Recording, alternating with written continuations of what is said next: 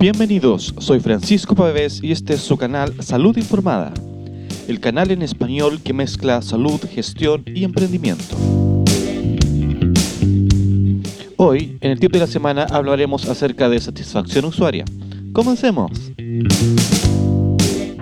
He visto algunas cosas y me gustaría un poco comentarles acerca de básicamente cómo se puede resumir la satisfacción usuaria. Y simplemente uno podría decir que es la resta entre los logros versus las expectativas.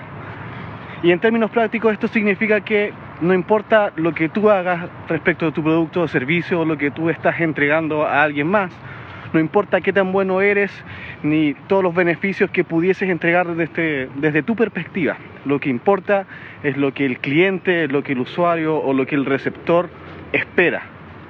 Por lo tanto, si lo que espera es mayor de lo que tú estás entregando, aunque sea un montón de cosas, no va a resultar, no va a producir una satisfacción usuaria. Entonces, ¿cuál es la clave? ¿Qué es lo que deberíamos hacer? Lo clave es entender y conocer cuáles son las necesidades del cliente, es decir, sus expectativas. ¿Qué es lo que espera? ¿Qué es lo que necesita? ¿Qué es lo que quiere conseguir? Una vez que tú tienes claro qué es lo que el usuario, el cliente o el receptor necesita de ti o necesita que sea resuelto, es ahí cuando tú puedes proveer de una solución que agregue valor y que por lo tanto genere una alta satisfacción usuaria. Nos vemos. Bien, espero que este tip sea súper útil para ustedes.